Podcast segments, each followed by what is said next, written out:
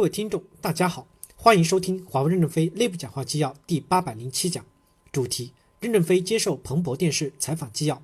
本文刊发于二零一九年五月二十四日。接上文，记者问：刚才说到生存，想问到底什么东西可以杀死华为？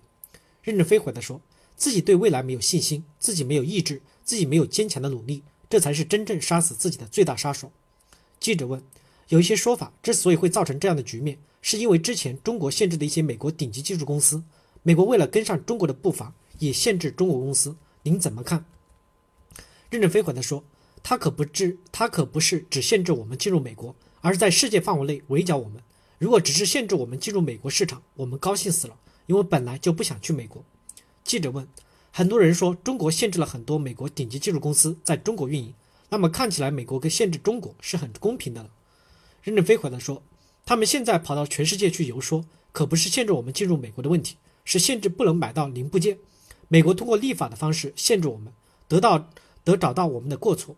因为美国司法是三权分立的国家，不能立法机关投票表决就给我们判决，违反他的宪法，那么我们就要告他违反宪法。记者问：之前您跟中国媒体说，希望中国能够加快改革开放的步伐，如果中国早一点加快改革开放的步伐，现在的局面不会是这样子的。任正非回答说：“我们公司这件事情与国家是否加快改革开放是两件事情，不能关联起来。我一直是支持国家开放改革的，因为开放改革使中国走向了繁荣富强。中国不能闭关了。中国闭关自守的五千年是贫穷的五千年，中国开放的三十年是繁荣的三十年。因此，开放是有利于中国的，这与华为公司的命运没有关系。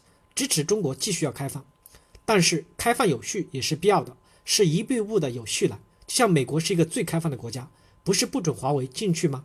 美国可以有序的管理，那中国有序的管理也是可以理解的。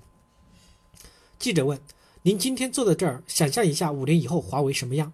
对华为五年以后的愿景是什么？您的期望是什么？”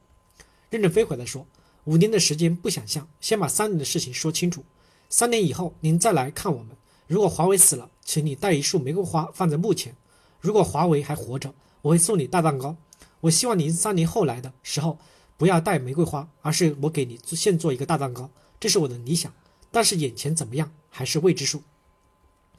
记者问：“还是生存吗？”任正非回答说：“生存永远是第一位的，没有生存就不可能有发展。我从来没有做梦，去梦想怎么样，还是要现实主义来解决问题。”记者问：“之前说到二零零三年思科的案子，从那时开始到现在，您作为 CEO 有没有一些？”您可以做的缓解大家对于信任的担忧，或者如果华为员工真的窃取了别人的知识产权，您可以做一些什么呢？任正非回答说：“思科的案子发生之前，我们也是非常重视知识产权的管理的，所以这么大的官司才会是更和解。但是让我们更加的警醒，要加强知识产权的管理。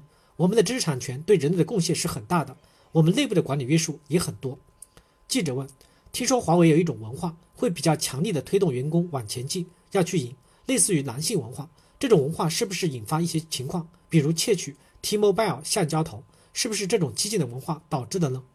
任正非回答说，个别的案件已经进入了司法程序，还是按法庭的判决来处理。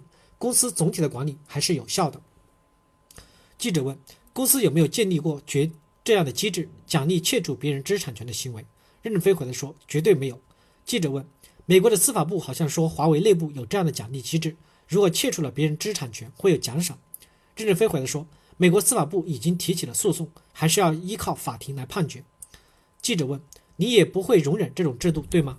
任正非回答说：“绝对不可能。”感谢大家的收听，敬请期待下一讲内容。